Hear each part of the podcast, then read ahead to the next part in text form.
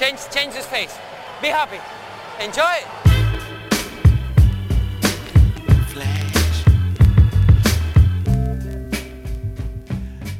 Está começando mais um episódio do podcast Dentro do Garrafão, podcast no qual a gente fala sobre tudo que está rolando no universo da NBA e agora podcast especial. Meu nome é Matheus Manes e junto comigo está Lucas Patti. Fala aí, Matheus. Demorou, mas voltamos.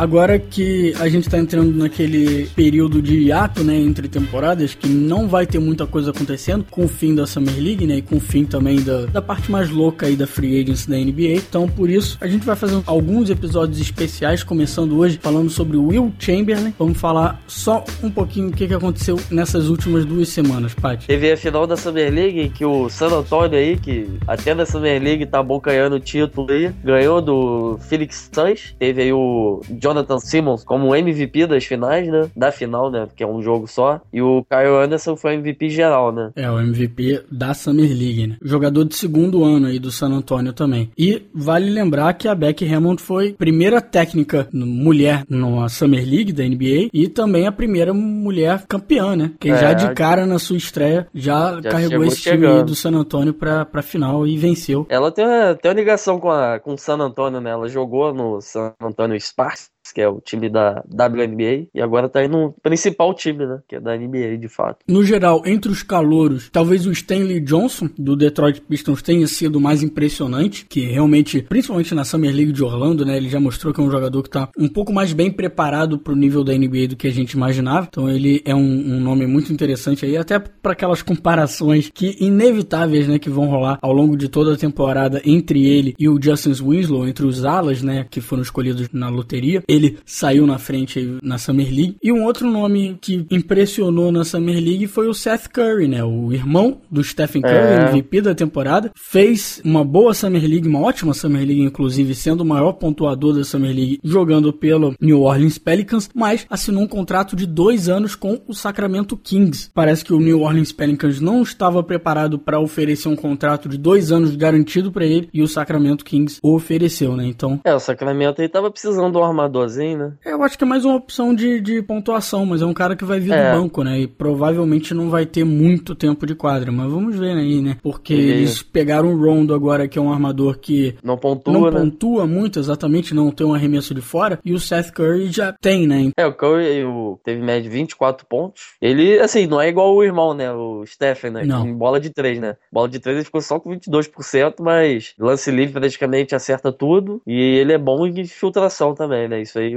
7 também tem. É, infiltração para dar uma bola pro DeMarcus Cousins é, é molezinha, né? Aí, que beleza. Fora que agora tem um outro jogador que jogou muito bem, o Willie Kallenstein. Eu quero ver o Willie Kallenstein jogando ao lado do Cousins. Eu acho que vai ser muito interessante isso. No mínimo, vale o experimento. Mas, última notícia antes da gente passar pro que interessa, que é o gigante Will Chamberlain. Temos a troca aí do Ty Lawson, né? Ty Lawson, depois que ele foi preso por dirigir embriagado, finalmente foi trocado pelo Nuggets. Tá indo para o Houston Houston Rockets. Em troca, o Nuggets recebeu quatro jogadores do Rockets, entre eles o Papa Nicolau e o Prigione, que acabou sendo liberado e até já assinou com outro time. Prigione deve estar indo pro Clippers se o Houston conseguindo aí um armador melhor distribuidor, quer dizer, muito melhor distribuidor do que o atual armador deles, né? O Patrick Beverly. E um cara que tem um arremesso de três muito bom também, né? Então é perfeito para essa equipe do Houston aí que realmente estava precisando de um outro jogador que conseguisse carregar a bola e distribuir jogo, né? Além do, do James Harden. One minute and one second to play. He has 98 points in professional basketball. Rodgers throws long to Chamberlain. He's got it. He's trying to get up. He shoots. No good. The rebound, Luckenbill. Back to Chamberlain. He shoots up. No good. In and out. The rebound, Luckenbill. Back to Rucklick. Into Chamberlain.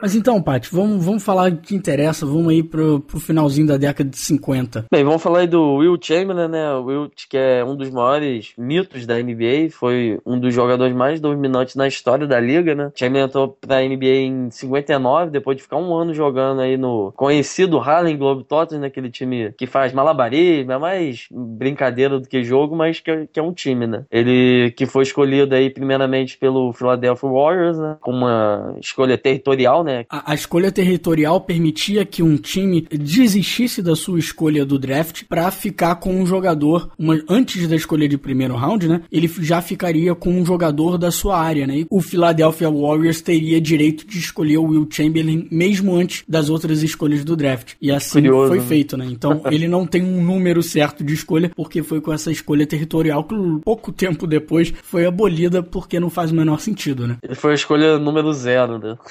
é, é mais ou menos isso mesmo. Bem, o Philadelphia Warriors se tornaria em 71 o que é o atual campeão, né? O Gold State. Quando o Chamberlain ainda estava no time, a franquia foi vendida, né? E se mudou lá para São Francisco no ano de 1962, onde ficou, onde permaneceu, né? Até encontrar sua nova casa lá em Oakland. Curiosidade que o Golden State Warriors não tem realmente um nome como Oakland Warriors, porque eles tinham essa proposta mesmo de ser um time para todo o estado, né, da Califórnia. Inclusive na primeira temporada deles como Golden State Warriors, eles jogaram em várias casas diferentes, não só em Oakland, mas jogaram em outras cidades e aí depois só em 72 que realmente adotaram Oakland como casa definitiva. Mas o nome ficou ainda como Golden State. E o Chamberlain é um dos dois jogadores na história da liga que venceu o prêmio de Rookie of the Year, né, de calouro do ano, na mesma temporada que também foi nomeado MVP, ou seja, já entrou com um impacto absurdo, né? Dá, dá para imaginar o estrago que o Will Chamberlain já causou direto, né? Outro jogador que venceu tanto o Rookie of the Year quanto o MVP na mesma temporada foi o Wes Unseld, alguns anos depois aí. Engraçado, né? Primeira temporada do cara, o cara fez só média de 29 pontos, 20 rebotes, só isso. Não é à toa, né? Pouquinho, né? Bem, mas apesar disso tudo, ele entrou na liga marcado por ser um jogador individual que não conseguia vencer é, na Universidade de Kansas, né, que ele jogou. Wilt chegou à final da NCAA num dos jogos mais lembrados da competição, né? Foi a três tempos extras, terminou com uma vitória para a Universidade da Carolina do Norte por um ponto. No ano seguinte, sua equipe sequer chegou a classificar na NCAA e o Wilt abandonou a universidade para né, aí jogar no, na, no profissional já. Nesse último jogo, eles tentaram no, no finalzinho do jogo, tipo um lobby pass, né? Tipo, quase uma ponte aérea para o Will Chamberlain, que não deu muito certo e eles acabaram perdendo para o time da Carolina do Norte. E no ano seguinte, como só um time da divisão deles passaria para a NCAA, o time de Kansas teve cinco derrotas na temporada inteira e três delas foram quando o Will, Will Chamberlain não jogou. Então é meio injusto, né? Você falar que o Will Chamberlain era um jogador individual que não jogava para a equipe e tudo mais, quando você vê obviamente que o time dependia um pouco dele é. demais, né? Talvez ele estivesse carregando todo mundo até a final da NCAA, mas ainda assim ele ficou marcado diferente do que aconteceu com o Bill Russell, né? Que vai ser, a gente vai falar bastante do Bill Russell hoje, mas que venceu os títulos da, da NCAA. É, só pro pessoal ter uma ideia aí, ele jogou dois anos em Kansas. Ele teve média de 20 ponto, 29,9 pontos e 18,3 rebotes. Bizarro, né? É, e lembrando que nessa época não existia shot clock, né? Não existia o relógio relógio tempo na NCAA. Então, os jogos ficavam tipo 42 a 40 e por aí vai, sabe? Eram placares muito baixos. O que o Will Chamberlain fazia era mais absurdo ainda, né? Se você for é. pensar nisso. Que de, sei lá, 50 pontos do, do time, ele marcava 30. Hum, é isso mesmo. Bem, de acordo com as regras da época, né? Um jogador não poderia largar a faculdade assim no meio e já ir pra NBA, né? Mais cedo, como acontece hoje em dia. O cara joga um ano na NCAA e já, no ano seguinte já foi pra NBA. Chamberlain é, jogou por um ano no Harlem Globetrotters, né? Antes de se juntar ao Philadelphia Warriors. No seu primeiro ano na liga contra o Knicks, ele marcou 43 pontos e pegou 28 rebotes, sendo aí dominante em em ambos os lados aí da quadra. É, ele é um pouco mais alto do que o Shaquille O'Neal, altura bem parecida, mas vale lembrar, ele é campeão em salto de altura pela sua universidade em dois anos seguidos em Kansas, ou seja, ele era atlético em outro nível, além de ser um dos jogadores mais fisicamente dominantes que já jogou na NBA. Tem uma entrevista muito boa do Arnold Schwarzenegger falando que no set de Conan o Bárbaro, filme que teve a participação do Chamberlain, é. ele fala que o Wilt conseguia levantar ele com um braço como se ele não fosse fosse nada, assim, pesasse nada. E que foi um dos caras mais fortes que ele já conheceu. Então, não é qualquer pessoa falando isso, né? É o Arnold é. Schwarzenegger. E você pode até imaginar que ele fosse um jogador que se destacava puramente por esses dotes físicos, mas o Wilt foi um dos jogadores mais talentosos também que já, já tiveram em quadra na NBA, principalmente naquela época. Ele chegou a ter uma média de 8.6 assistências por jogo, liderando a liga em assistência sendo um pivô, coisa que não havia sido feito antes dele. Ele era letal naquele post-up fadeaway. Eu vou inclusive colocar um vídeo muito bom só desse tipo de arremesso dele lá no nosso site, dentro do garrafão.com.br. E o Bill Russell, outro jogador dominante aí da década de 60, disse que ele era um dos mais inteligentes atletas em quadra. Inclusive, ele falou que ele era o jogador mais inteligente contra quem ele já jogou. E não é qualquer um falando isso, né? É Bill Russell, maior campeão da história da NBA, com é. 11 títulos, que também foi o principal rival do Chamberlain ao longo de sua carreira. Wilt's 50. Did you feel like that's something he could have done every year? No, that's special.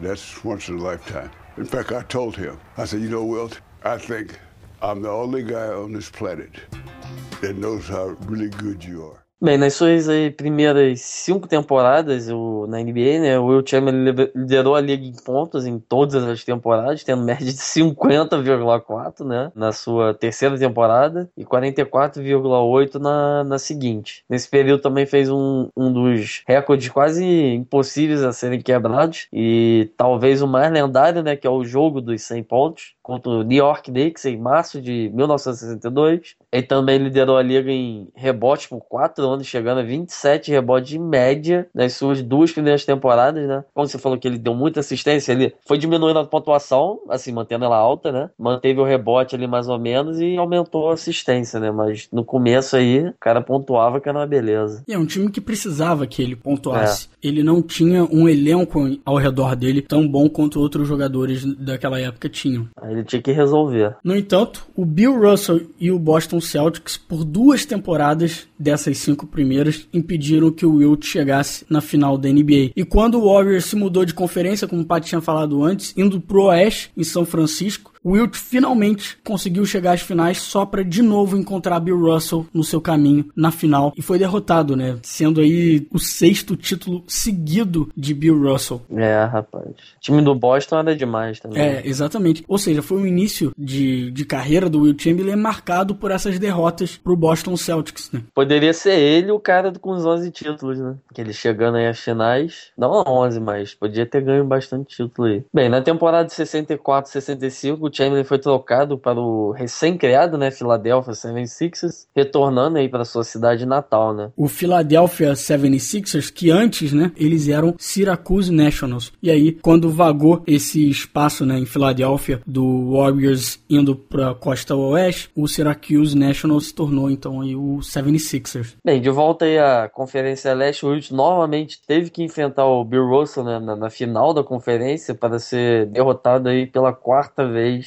pelo pivô lá de Boston. Na temporada seguinte, agora liderados o ano inteiro por Will Chamberlain, né? o 76 finalmente venceu sua divisão, que havia sido do Boston por nove anos seguintes consecutivos. Ele também voltou a ser MVP da NBA, né? Que fazia um tempinho que ele não conseguia. Depois da sua primeira temporada aí que, que ele levou tudo, né? Ele liderou o time nova, o time não, né? A liga em ponto e rebote, mas com um time muito melhor ao seu redor, né? Também foi o sétimo na liga em assistências aí, que, que por um pivô é, é raro ver também. A questão é que esse time do Philadelphia 76ers, até para ter ganhado do, do Boston na divisão, era um time excelente, né? É um time que o Will Chamberlain não tinha ao seu redor nas outras temporadas. E isso fez toda a diferença. Mas, infelizmente, na final da conferência, novamente, Bill Russell é quem saiu por cima indo para as finais disputar seu oitavo título seguido contra o Los Angeles Lakers, que foi outro time que se tornou freguês desse Boston Celtics do Bill Russell. Né? E foi só em 1967, no ano seguinte, que o Wilt finalmente conseguiu bater o Russell, mais um ano vencendo a divisão em provavelmente a melhor temporada da carreira dele, bem mais equilibrado em todos os lados da quadra. Uhum. O Philadelphia finalmente derrotou o Boston Celtics em apenas cinco jogos, ou seja, atropelaram o Boston Celtics e foi finalmente para sua primeira final sem Bill Russell desde 1956. E aí, na final, o 76ers encontrou o antigo time da sua estrela principal, o San Francisco Warriors, e venceu em seis jogos, sendo aí o primeiro título da, carre da carreira de Will Chamberlain. Lembrando que até essa temporada ainda não existia MVP de final, né? Essa premiação, né? Senão, obviamente, o Chamberlain teria, oh. teria vencido esse MVP, sem dúvida. Como o Bill Russell teria vencido de tantos outros anos antes. É, essa temporada ele só teve média de 24 pontos, 24 rebotes e 7, quase 8 assistências, né? Foi a temporada que ele mais jogou na carreira, 81, na temporada normal, né? E teve média de 45 minutos em quadra. É, no ano que ele fez 50 pontos, ele teve mais de 48 minutos em quadra, porque ele jogou todos os jogos da temporada inteiros. Inteiros. Bizarro, né, cara? É muito você vê os caras hoje em dia que não conseguem jogar 32 minutos, 33 minutos e estão reclamando de tempo. Um cara como eu tinha em Berlim numa época que o jogo era muito mais físico do que é hoje, jogando 40, mais de 48 minutos por jogo. É absurdo. Não, ele não jogou temporada nenhuma, menos de 42. A média da, da carreira dele é 45 minutos em quadra. Bem, aí na temporada seguinte, Bill Russell agora como jogador e técnico, né, voltou a fa fazer o título, trazer um título, né, para Boston. E o Ute teve sua pior temporada em arremesso de lance livre, convertendo apenas 38% da, das suas oportunidades, né, mesmo liderando a liga em arremesso aí. E esse era o grande ponto negativo do jogo do Will Chamberlain, né? O cara, apesar de que a gente já falou aqui, ele tinha um arremesso bom de fora, um arremesso bom no post-up, né, naquele fairway no melhor estilo Tim Duncan da vida, mas ele não conseguia fazer lance livre. É tipo o André Iguodala. O cara ah, que faz seus arremessos em quadra, mas quando vai pro lance livre é triste de ver. Russell, blocked by Chamberlain, a great block by Chamberlain. Chamberlain with the rebound. Here's Gukas on a break. Greer hits, it's one point. Em 68, aí, com 32 anos de idade, ele foi trocado para Los Angeles Lakers, depois dessa temporada tão ruim aí de lances livres, se juntando a Jerry West e Elgin Baylor, onde ele terminaria sua carreira aí com um papel bem menos reduzido do que ele teve ao longo de sua carreira. Também, né, jogando ao lado de, de Jerry West e Elgin Baylor não é... É um Big Tree bem sinistro. Nesse ano aí, o Lakers dominou o West, novamente encontrando o Boston Celtics na final, mas não tem jeito, né? A série chegou a sete jogos, com a última partida partida sendo disputada em Los Angeles. No último quarto, perdendo por 7 pontos, Will Chamberlain sentiu dor no joelho logo depois de pegar um rebote e pediu para ser substituído para poder colocar gelo e tal antes de voltar de quadra. Inclusive, muita gente fala que na verdade o Will Chamberlain estava fugindo e tudo mais. Será? É, não sei. Mas enfim, mas a história contada pelos jogadores do Lakers é outra. Quando o Will Chamberlain já estava se sentindo melhor joelho, ele sinalizou pro Van Brendakoff, que era o técnico do Lakers, que ele já estava pronto para voltar pro jogo, né? Pô, técnico aqui, tô bem, posso voltar. Mas o Brendakoff disse que não precisava mais do pivô, você vai ficar aí no banco, tô nem aí, e não recolocou o Wilt na partida, que viu do banco o Lakers ser derrotado em mais uma derrota do Will Chamberlain pro Bill Russell em sua carreira, né? E a questão é, o Will Chamberlain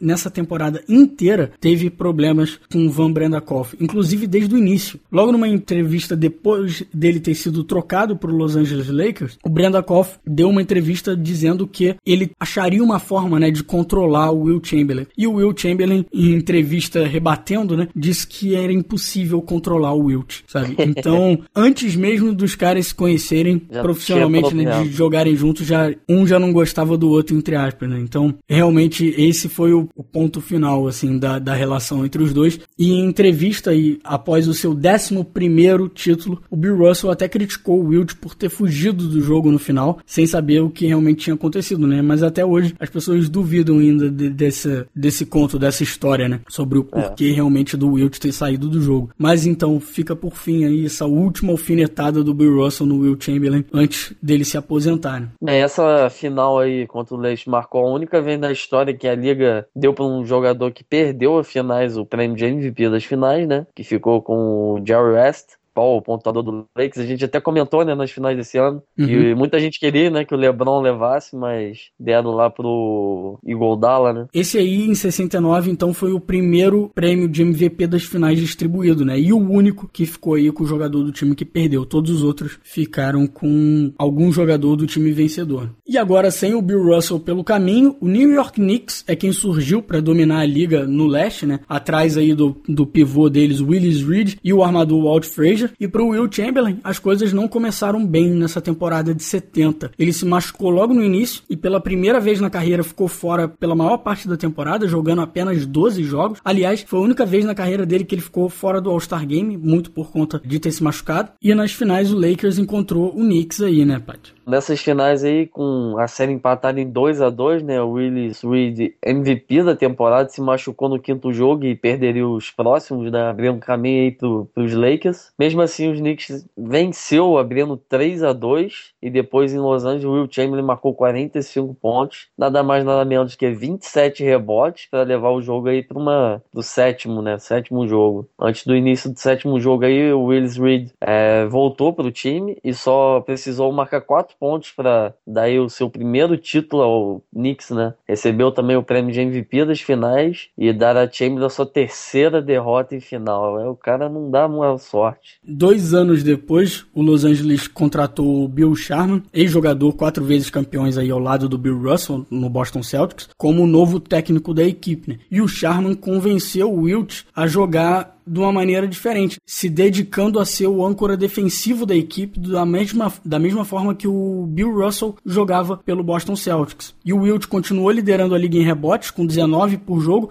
mas passou a marcar apenas 14 pontos com 65% de aproveitamento. O Lakers venceu 69 jogos com apenas 13 derrotas, tendo também nessa temporada a maior sequência de vitórias da história da NBA. Venceram o Milwaukee Bucks, que havia sido campeão do ano anterior, liderados aí pelo MVP da temporada, Karim Abdul-Jabbar, ou seja, não era qualquer pessoa contra quem não. ele estava jogando, vencendo aí do, o Milwaukee em seis jogos, e voltaram a enfrentar o Knicks na final da NBA. Dessa vez, o Willis Reed estava de fora. É, dessa vez aí com facilidade, o Lakers venceu a série em cinco jogos, né? Terminando com 24 pontos do Chamberlain. Incrível 29 rebotes, 8 assistências, 8 tocos. Finalmente sendo nomeado MVP das finais de 72, né? Depois desse título, jogaria mais uma temporada aí na NBA com o Lakers, né? Nos mesmos moldes da temporada passada. Pela terceira vez, o Wilt e o Lakers enfrentariam o Knicks na final. Mas um Willis Reed descansado liderou a revanche, né, do Knicks, dando aí a quarta e última derrota do Jerry,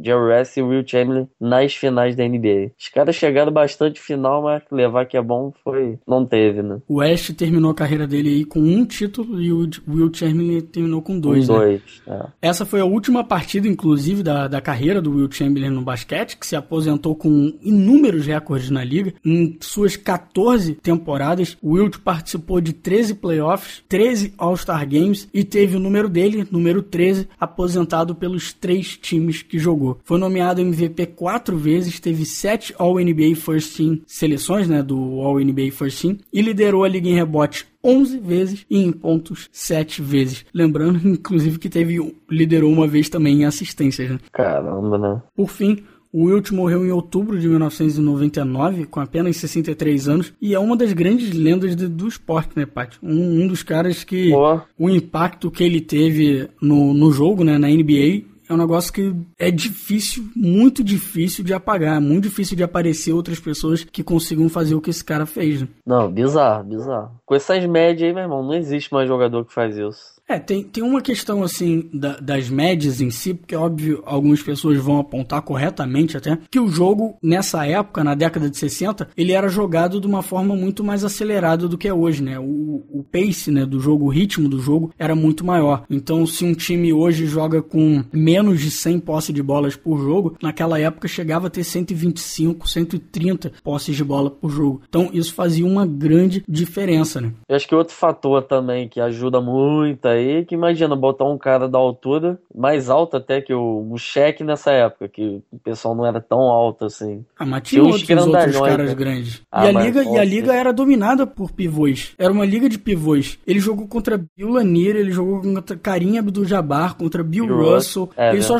com Wes Anseld. É. Eu, tô, eu, tô, eu tô esquecendo de falar mais nome, com certeza. Tem um que, é, que tinha um sobrenome que era meu nome, não sei o que, Lucas. Ah, É tinha. jogo Jerry dos 100 Lucas. É, Jerry Lucas. Jerry Lucas Então- jogava com o Willis Reed. Knicks. Nessa última vitória do, do Knicks, ele tava no Knicks junto com o Willis Reed. Eles passaram a descansar muito mais, sabe? E jogando mais dividido, assim, chegando no final da carreira dos dois. É até por isso que dessa vez, né, nessa última final, o Willis Reed tava descansado pra jogar contra o Will Chamberlain, né? Mas alguma das pessoas aponta, né, pro a superioridade do Bill Russell pra cima do Will Chamberlain por conta dessa diferença de, de vitórias dos times, né? Mas realmente vale, vale apontar, assim, pelo menos que o Bill Russell, até por conta da maneira como o Celtics se estruturou naquela época, foi um time, entre aspas, muito mais visionário do que outros na década de. no final da década de 50 e 60. E eles montaram uma equipe muito mais forte ao redor do, do Bill Russell, né? E o Bill Russell, obviamente, o cara que mudou o jogo completamente quando ele entrou na liga né, em 56, né? Aham. Ele sempre fala que o Will Chamberlain é o melhor jogador contra quem ele já jogou, né? E só pra você ter uma ideia das da, até superioridade que o Wilt tinha sobre qualquer um na época, até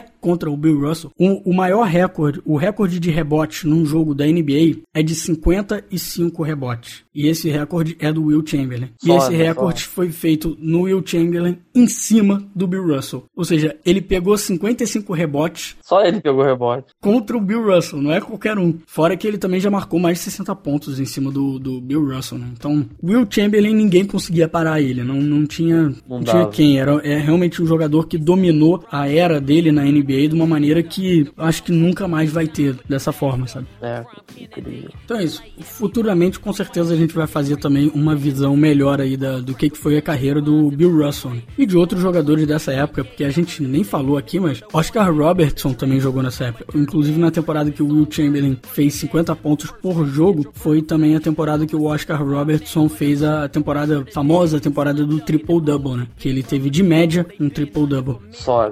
Só eu. E o Bill, mas engraçado que quem foi MVP da temporada foi o Bill Russell. Com isso, então, a gente vai terminando esse episódio especial do Dentro do Garrafão. Se você quiser deixar uma mensagem pra gente, lembra, tem o site dentro do garrafão.com.br ou então o nosso Facebook, facebook.com.br dentro do garrafão. Você também pode entrar em contato se quiser pedir um outro jogador, alguma outra, algum outro tópico especial pra gente, pode mandar um e-mail para contato arroba dentro do garrafão.com.br que a gente vai ter coisas especiais vindo aí pra frente. E é isso, né? Isso.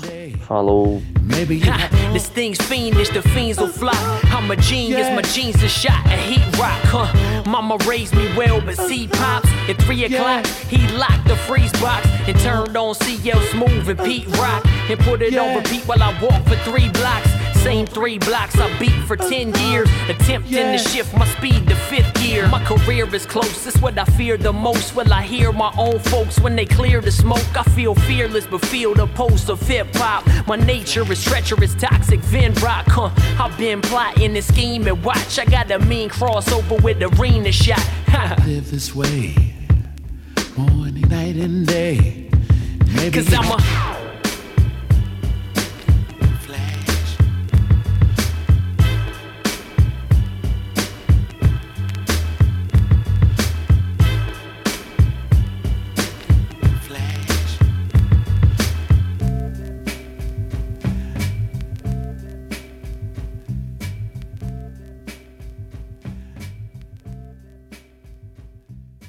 Ele, teve- ele nem teve média tão sinistra assim. De... Ele pegava rebote pra caralho. O Bill Russell. É. Mas Bill Russell, ele sempre foi, tipo, o terceiro jogador que mais pontuava no Boston, entendeu? Sempre tinha dois pontuando mais do que ele. Olha, ele tem média de Ele 15, era âncora defensivo do 22 time. rebotes. É, isso aí. É porque aqui não tem média de roubo nem de topo. Não, não tinha, porque não era computado ainda. Né? Só tem ponto Se não, cara, a quantidade de, de toco que Bill Russell e o Will Chamberlain devia ter, devia ser coisa de outro mundo, cara. Devia ser triple, né, de média, talvez. Não, devia, tem, tem quadruple double computado do, do Will? Will Chamberlain que não entra, não é oficial porque eles não, Não tá contavam toco, entendeu? Mas, tipo, de, é, de jornal contando, ou do cara que tá anunciando o jogo contando na fala mesmo, e você Aham. vê que o cara fazia direto é, um- os números de, de toco absurdos. Bill Russell terminou com 15 pontos, 22 rebotes de média, 4 assistências.